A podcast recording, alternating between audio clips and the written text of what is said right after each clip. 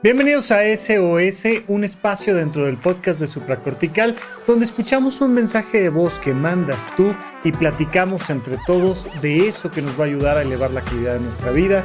Yo soy el doctor Rafa López, vamos a comenzar.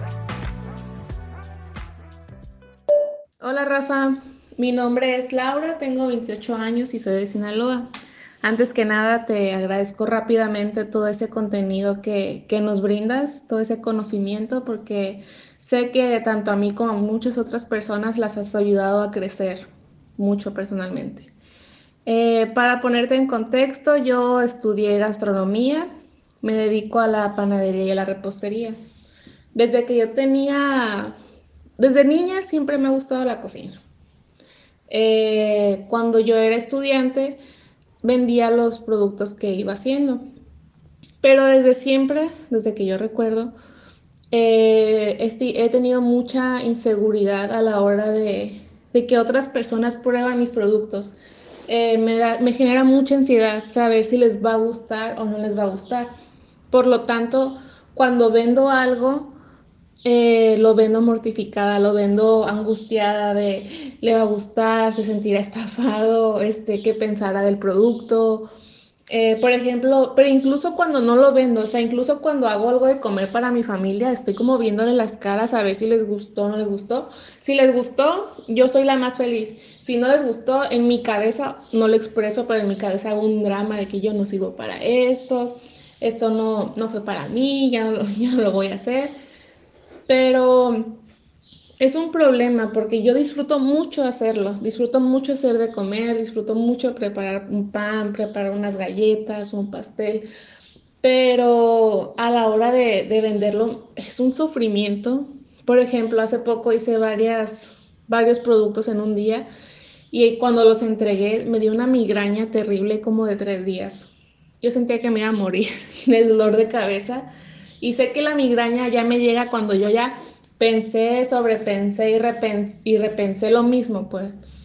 Entonces, no sé cómo, mi sueño ideal es como vender algo y, y tranquilamente disfrutar incluso el venderlo y no estarme mortificando si le va a gustar, si no le va a gustar, si le parece que le cobré demasiado, eh, no sé qué hacer. Siento que también el asunto de cobrar para mucha gente que vende o que es emprendedora es difícil porque muchas veces no cobramos lo justo por miedo a que la gente se le haga caro.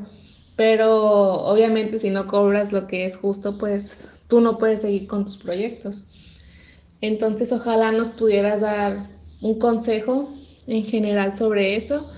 Y pues nada, Rafa, te mando un abrazo y gracias por todo lo que, lo que nos compartes.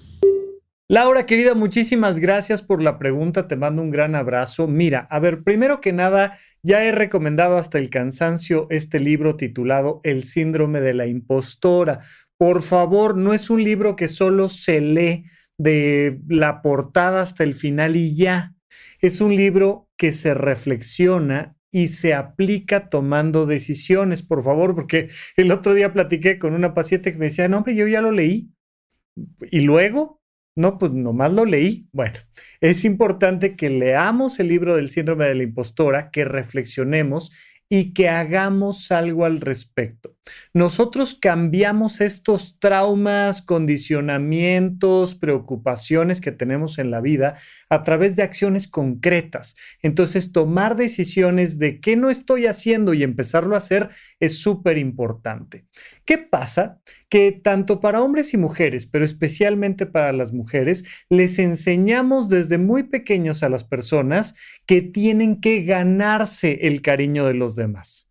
Entonces vamos creyendo que si no me visto bien, me van a rechazar y me van a dejar de querer. Que si no saco 10 en la escuela, me van a rechazar y me van a dejar de querer. Que si hago un pastelito y no les gusta, me van a rechazar y me van a dejar de querer. Y entonces relacionamos una cosa con la otra y como todo el tiempo le tenemos todos los seres humanos, miedo al rechazo, miedo al fracaso, pues por supuesto que lo conecto con mi vocación y cada vez que estoy haciendo algo que me encanta, me da miedo que me dejen de querer. Entonces, me encantaría que le preguntaras a las personas más importantes de tu vida si te van a dejar de querer porque un platillo que hiciste no les gustó. Me encantaría que en serio te preguntes qué va a pasar si algo no salió bien. Mira, me encanta que tengas estas ganas de emprender y por tanto también te recomiendo muchísimo aprender de emprendimiento y además solo por ejercicio te recomendaría empezar a vender de manera paralela algo que no te importe, tornillos o lo que tú quieras, cuadros o lo que sea y volverte un intermediario entre quien lo hace y quien lo vende. ¿Para qué? Para que desarrolles estas habilidades emocionales, además de financieras y prácticas, pero desarrolles estas habilidades emocionales de decir, tengo un cuadro, tengo una bolsa de tornillos. Oye, ¿quieres la bolsa de tornillos? Cuesta 116 pesos. Ay, qué caro está. Pues no la compres y ya. O sea, pero voy a quitar darle el factor emocional añadido a la venta. Voy a dejar de pensar que si no me compran, es que imagínate que si no me compran, significa que yo no sirvo para esto, significa que no es mi vocación, significa que no voy a tener dinero para seguir haciendo lo que me gusta, significa que le agrego demasiados significados emocionales a que a alguien no le guste o no quiera comprar mis pastelitos, mi panadería, mi lo que tú quieras. Entonces es súper importante que los separemos y que aprendamos que las cosas simplemente tienen un valor monetario y que el valor emocional se lo pongo yo para mí. Mira, yo voy a hacer estos pastelitos. Si los quieren, padrísimo. Y si no los quieren, muy su tema. Y quitarle este factor. Ahora, trata de comunicarte con las personas más importantes de tu vida y pregúntales, oye, si fracaso en el mundo de la repostería, ¿me vas a dejar de querer? te van a decir, obvio, no. O sea, a lo mejor un día cocinas algo que no está rico y luego un día propositivamente cocina algo que no esté tan rico. Un día hornea algo que no, que no, no. No le agregues ese extra, nada, hazlo así, normal y acostúmbrate a decepcionar a la gente ay, oye, este te quedó muy picoso, te quedó muy condimentado, muy poco, y date cuenta de que no te terminan rechazando de nada. Dejemos de tenerle tanto miedo a equivocarnos para que podamos empezar a disfrutar de este proceso. Ahora, otra cosa, cuando tú me dices migraña, yo entiendo migraña y la migraña no es emocional. La migraña es neurológica. La migraña tiene que ver con un proceso de contracción de las venas y las arterias de nuestro sistema nervioso central, perdón, sobre todo de las arterias, se contraen y deja de llegar suficiente irrigación a nuestro cerebro y de repente viene una dilatación de esas arterias y llega un exceso de flujo sanguíneo a nuestro cerebro y nos da un dolor de cabeza que puede o no tener un aura, es decir, algo que nos avisa que nos va a dar migraña. Luz, este, veo algo, escucho algo, percibo algo que me avisa que ahí viene el dolor de cabeza. Entonces, la migraña se atiende con los neurólogos y no tiene nada que ver con lo emocional. Sin embargo, hay otra cosa que se llama cefalea tensional, que es dolor de cabeza por estrés, que normalmente está relacionado con tensión muscular. No sé si alguna vez has usado el cabello largo y te has hecho una cola de caballo muy, muy apretada, que entonces está tensando la piel y los músculos de tu cara, de tu cabello, de tu, ¿no? Y empieza a dolerte la cabeza y te, te aflojas un poco el cabello y ¡ah!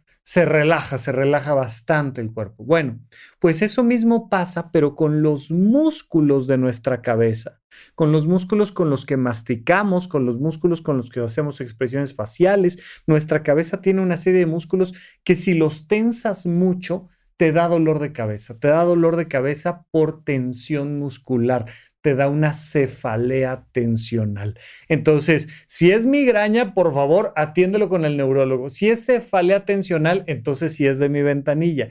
Es súper importante que además aprendas a hacer ejercicios de relajación antes de vender. A ver, calma, ¿no? Una, una pequeña meditación antes de vender. Aceptando que a lo mejor te tienes que dedicar a otra cosa aceptando que a lo mejor te rechaza todo el mundo, aceptando que lo que sea, respira profundo, relájate y ya que estés tranquila emocionalmente, entonces ve y vende. Ya que estés tranquila emocionalmente, entonces sirve la comida en casa. Ya que estés tranquila emocionalmente, entonces desarrollas tu vocación. Queremos que disfrutes de tu vocación, pero para eso hay que separar este miedo tremendo que tienes al rechazo y al fracaso de tu vocación, que es la cosa más linda del mundo. Por favor, tenemos en el podcast de Supracortical, no aquí en YouTube, en Spotify y en todos lados donde escuches podcast, un episodio que se llama Perfeccionismo. Hay que entrarle al tema del perfeccionismo y hay que darnos permiso de cometer errores. Pero súper importante este pequeño ejercicio de relájate y luego sigue adelante. No que salgan bien las cosas. Ay, estoy viendo a ver si, si les gusta. Y si les gusta, entonces me relajo. No, primero me relajo y luego averiguo si les gustó y no les gustó. Si no les gustó, les pregunto por qué y lo vuelvo a hacer para la próxima semana y no pasa nada pero necesito aprender a relajarme y luego vender, relajarme y luego servir, relajarme, necesito aprender a relajarme. Haz técnicas de relajación, platica con la gente más importante para ti, aprende a vender cosas que no te importen y mientras tanto tú y yo seguimos platicando. Vamos con nuestra siguiente pregunta. Hola Rafa, mi nombre es Sofi. Em, bueno, mando esta nota porque necesito que me orientes. Yo tengo 40 años, eh, me divorcié a los 33.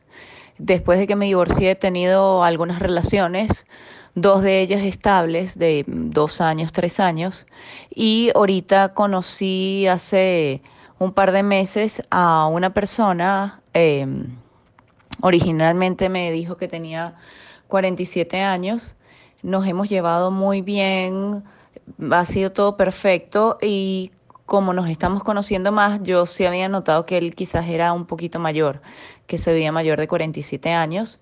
Y eh, finalmente ya me dijo la verdad, me dijo que él tenía 57, no 47. Claro, él tampoco se ve de 47 porque, de 57 porque pues está en muy buena condición física. Eh, pero ahora estoy cuestionándome acerca de si esto puede funcionar porque obviamente ya que nos hemos llevado tan bien, pues si la relación continúa es para que sea algo un poco más serio. Eh, y esto me tiene un poco preocupada porque yo me proyecto a futuro y veo quizás en 10 años que yo tenga 50, él tenga 67 y, y pues la verdad es que esa brecha nunca va a cambiar obviamente y con el paso de los años creo que va a ser más eh, puede ser más difícil de lidiar esa diferencia tan grande de edad. Yo no le he comentado esto a mis amigos ni a mi familia porque no quiero, por una parte me da un poco de vergüenza decirles que estoy, que esta persona es tan mayor, pero por otra parte no quiero que eh, ellos me den una opinión un poco parcializada pensando en mí nada más.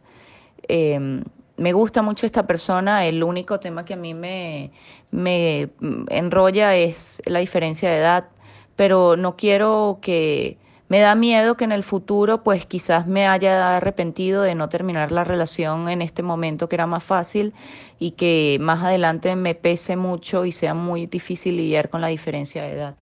Sofi, te mando un gran abrazo, muchas gracias por tu pregunta. A ver, varias cosas aquí. La primera lo último que comentaste.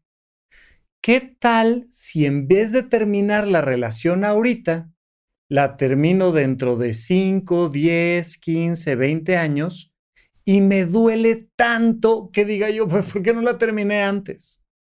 Tenemos esta idea errónea y absurda de creer que mientras más larga es una relación de pareja, pues más duele. No, eso no es cierto. Nos duele una relación de pareja siempre.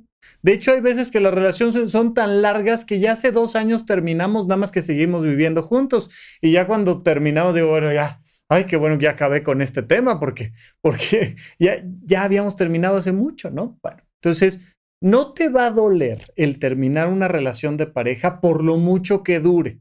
Y no te va a doler menos porque la acabes antes. Ahora, si terminas una relación de 10 años o de 20 años o de 40 años, si terminas una relación con el gran amor de tu vida y te duele muchísimo, la ciencia médica, la psiquiatría nos dice que tienes permiso, entre comillas, de sufrir dos meses. Dos meses, mucho. ¿Por qué? Porque la otra persona murió, porque se fue, porque me engañó, por lo que tú quieras, porque decidimos ya no estar juntos. Dos meses de dolor, dos meses de sufrimiento.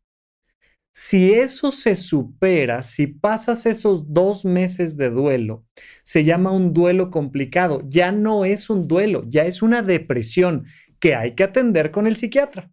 Entonces, Rafa, ¿y, qué hago si sigo con mi relación de pareja y me duele muchísimo después? Pues vas a consulta con el psiquiatra. No, es que no es para tanto, o sea, no es que me vaya yo a deprimir clínicamente por una ruptura, pero sí me va a doler un montón.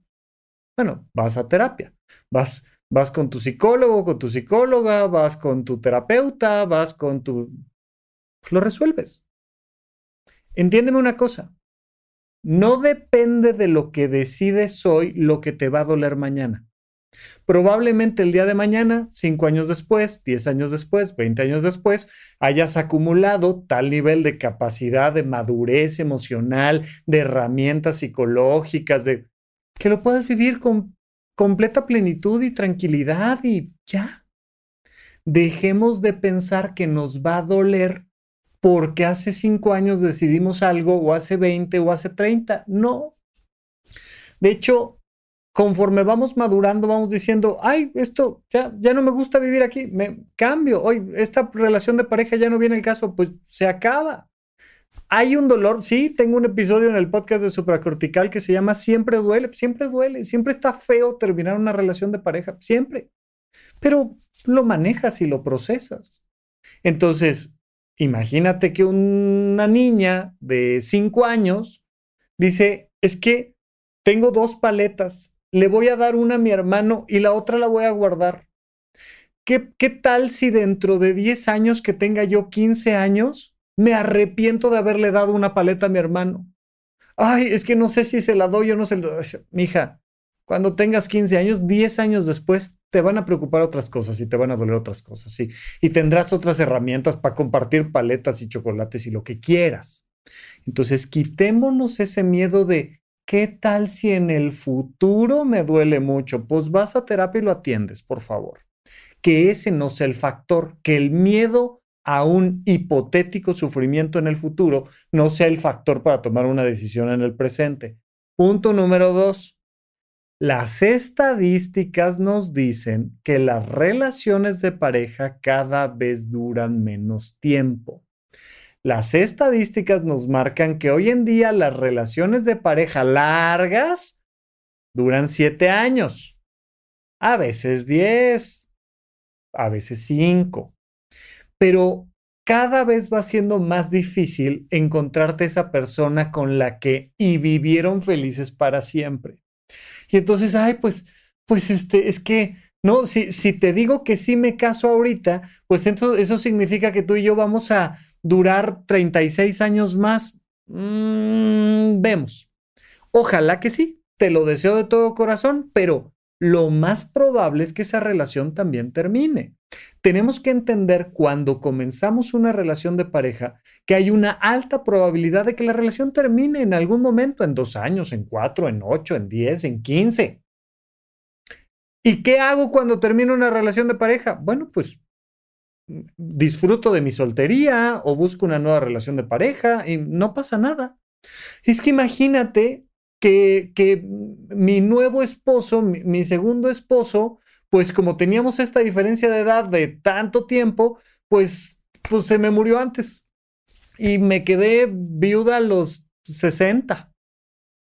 Y luego, pues buscas a tu tercer esposo. O sea, como, como ¿cuál es el problema? Ay, no, otra vez desde cero. Bueno, pues, pues es que si cortas la relación ahorita, si terminas la relación ahorita, ahorita empiezas desde cero. Si por algo la relación, por temas personales de ambos, este, se acaba dentro de 15 años, pues vuelves a empezar de cero. Y si es porque resulta que pues él se murió 20 años antes que yo, pues Te quedan 20 años para saber si disfrutas de tu soltería o buscas una nueva relación o qué. Entonces, que esta toma de decisiones actuales no esté considerando este miedo al sufrimiento y este abandono y soledad allá en el futuro. Claro que la pregunta es, oye, yo quiero construir una relación de pareja formal, de largo alcance, con una persona que me entienda, con quien tenga buena comunicación, que los límites sean correctos. Sí, perfecto, muy bien. Esta persona con la que estoy saliendo me permite que juntos planeemos una relación a más de 10 años? Sí, él quiere, yo quiero, perfecto. Esta persona eh, tiene una buena comunicación conmigo, los límites funcionan, sí. Nos gusta estar juntos, sí. ¿Queremos estar el uno con el otro? Sí. Oye, pero es que es mayor que yo. Sí. ¿Y luego? ¿Qué te preocupa?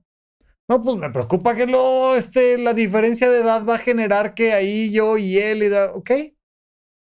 Bueno, ese es un deal breaker, ese es un tema que para ti dices, no, a ver, yo, yo no voy a estar dentro de 10 años haciendo tales y cuales adaptaciones a mi vida porque esta persona ya, ya es muy grande o ya, bueno, entonces tomo la decisión presente de que no quiero comprarme este auto que ya tiene 15 años de antigüedad este auto, porque lo necesito para dentro de otros 15 años y ya en 15 años va a tener 30 y ya voy a tener que estarle cambiando un montón de piezas y no, no, ¿sabes qué?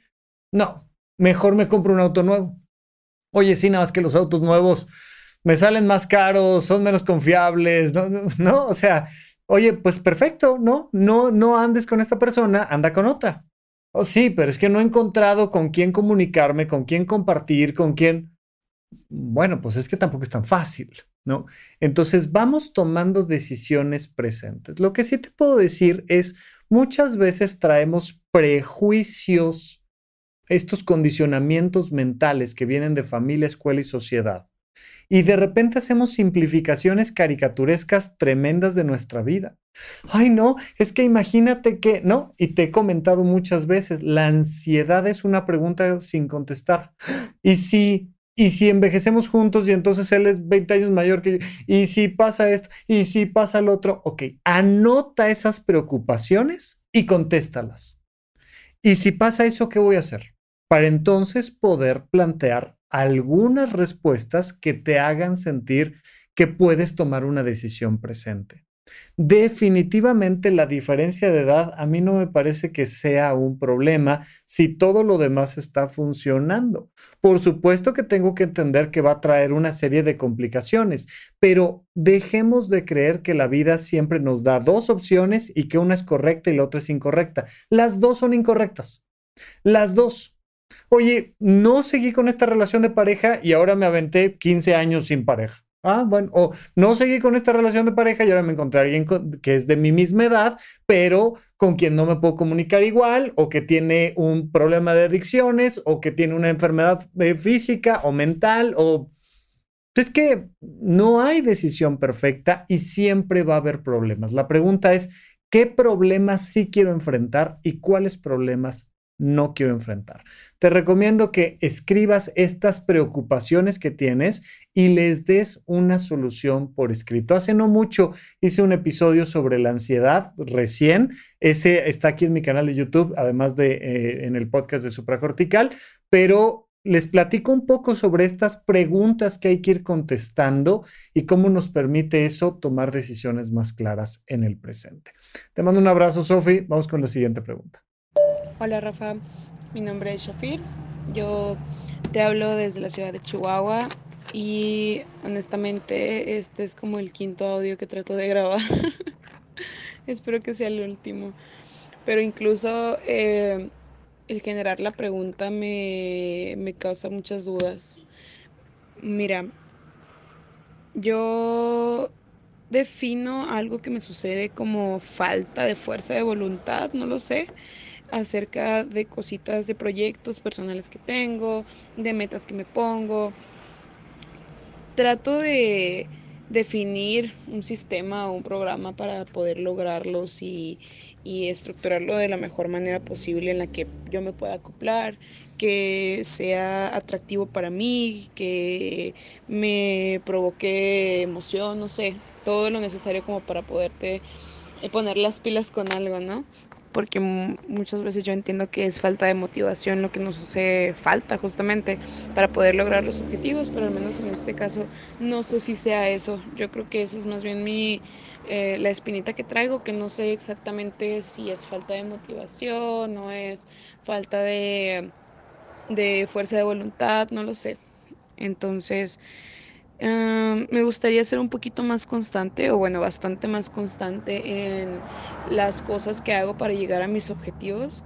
Me gustaría no huir tanto de ellas porque pues hay veces en las que me voy por el camino fácil y prefiero dejarlo de lado y, no sé, salir o ver una película o algo así. Em, entonces, me gustaría entender mejor qué es lo que es. No estoy segura si es falta de motivación, estoy segura si no sé, me gustaría saber un poquito mejor, entender qué es y qué podría hacer para corregirlo, para sentirme un poquito más cómoda con el trabajo que estoy haciendo. Y pues nada, Rafa, eh, yo creo que es todo. Aprovechar para mandarle un saludo a una amiga que fue la que eh, me animó a mandarte un mensaje. Y pues nada, decirle que la quiero mucho y que aquí estamos para todo lo que necesite siempre pues nada, Rafa, muchísimas gracias. Eh, gracias por escuchar. Shafir, te mando un abrazo. Mira, la fuerza de voluntad no existe, ¿no? O sea, no hay tal cosa. Dos cosas aquí muy importantes. Primero, no me das ningún ejemplo específico y eso es súper importante porque varias de las cosas que comentas suena a que ya le has investigado bastante este temita. Me encanta, qué bueno. Entre otras cosas, por ejemplo, dices, oye, es que debe de ser emocionante esta tarea que estoy haciendo. Sí, súper importante que sea emocionante porque nada cuesta más trabajo que algo que no nos emociona.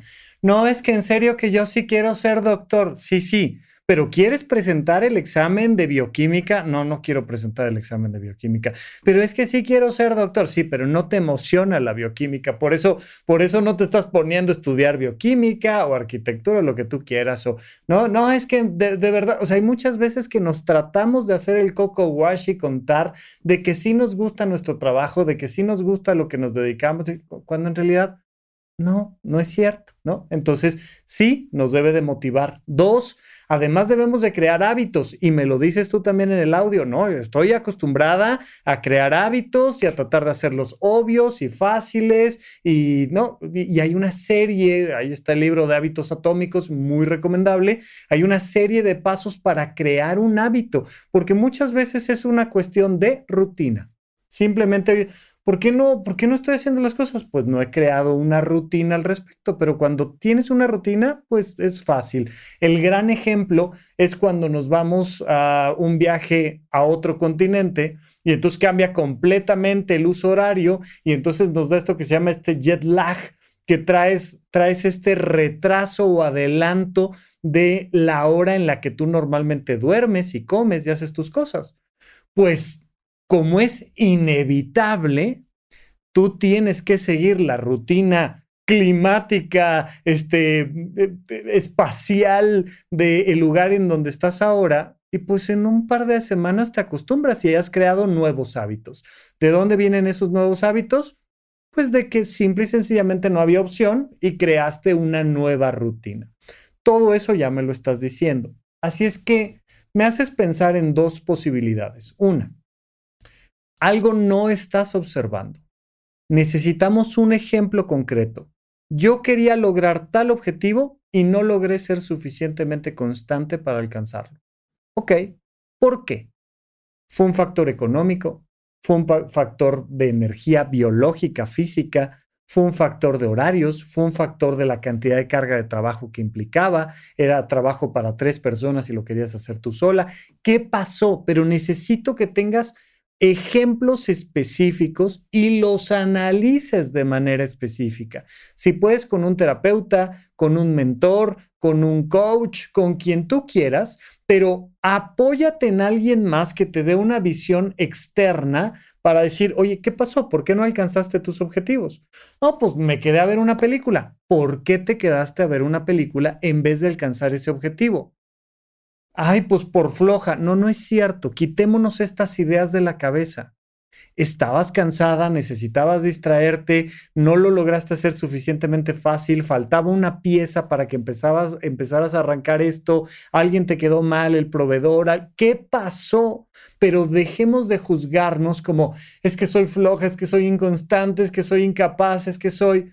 No, no, vamos a platicarlo de manera objetiva con alguien que tenga una visión por encima de la nuestra. Súper importante. La otra opción es que estés esperando de más. Mira, yo tengo aquí mi celular. Mi celular le puedes poner una alarma como a prácticamente cualquier celular de este planeta. Yo le pongo una alarma y le pido al celular que suene hoy a las 2.53 de la mañana mi celular sonará a las 2 y 53 de la mañana. No a las 2, no a las 4. Y no me va a decir, híjole, perdóname, se me olvidó que habías puesto la alarma. No, eso no va a pasar. Los seres humanos de la revolución industrial para acá hemos cometido el gran error de creer que somos máquinas y de creer que podemos prendernos y apagarnos. ¡Ay! La medianoche, me voy a dormir. ¿no? Pico un botón, si yo quiero apagar mi celular, agarro, le pico un par de botones y lo apago y se acabó. Y, y el celular ya está durmiendo. Yo no puedo hacer eso conmigo, porque no soy una máquina, soy un aparato biológico. Necesito una rutina de sueño y hay veces que me será más fácil dormir que otras. A veces me tardaré cinco minutos, a veces me tardaré 30. Una que otra noche será una noche de insomnio, porque no soy una máquina soy un ser vivo. Entonces, si yo le digo a mi celular que haga una llamada, hace la llamada. Si, si, le, si le pido a un auto que encienda, enciende. Entonces, muchas veces cometemos el error de creer que somos máquinas. Oye, tengo ocho horas del día para trabajar, debería de poder trabajar las ocho horas sin descanso. No puedes. Necesitas distraerte, necesitas, entre comillas, perder el tiempo.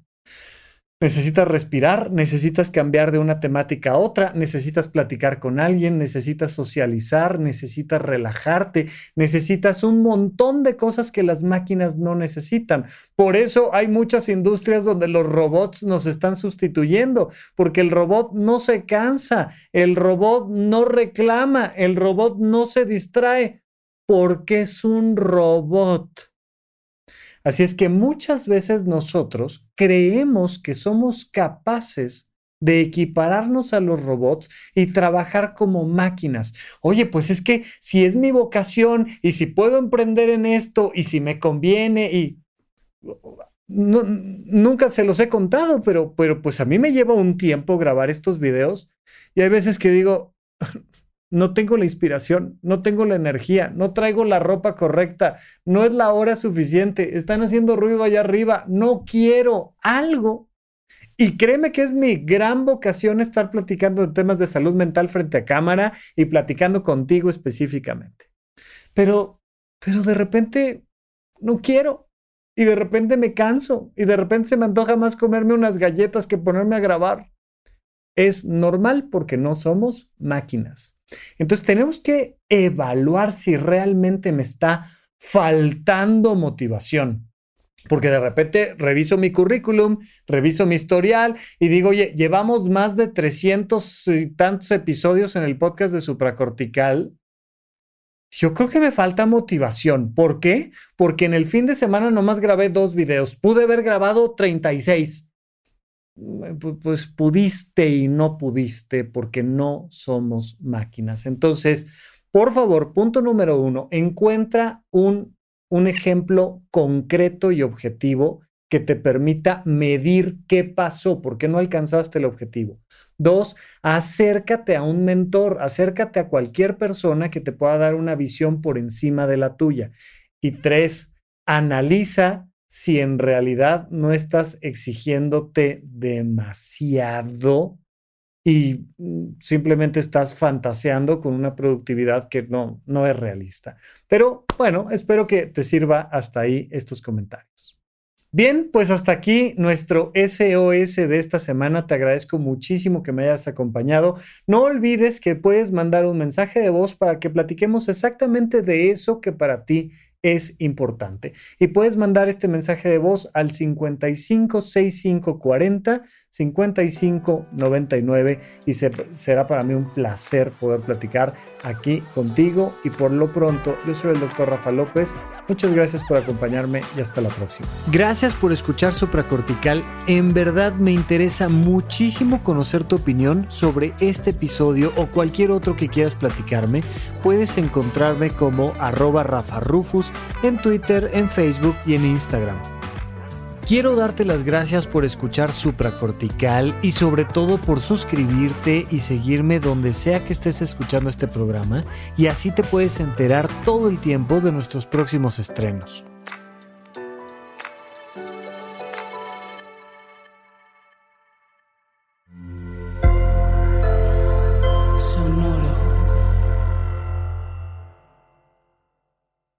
¿Quieres regalar más que flores este Día de las Madres?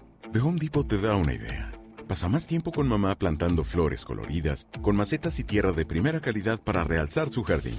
Así sentirá que es su día todos los días. Llévate tierra para macetas Bigoro por solo $8.97 y crece plantas fuertes y saludables dentro y fuera de casa. Recoge en tienda y sigue cultivando más momentos con mamá en The Home Depot. Haces más, logras más. Más detalles en homedepot.com diagonal delivery.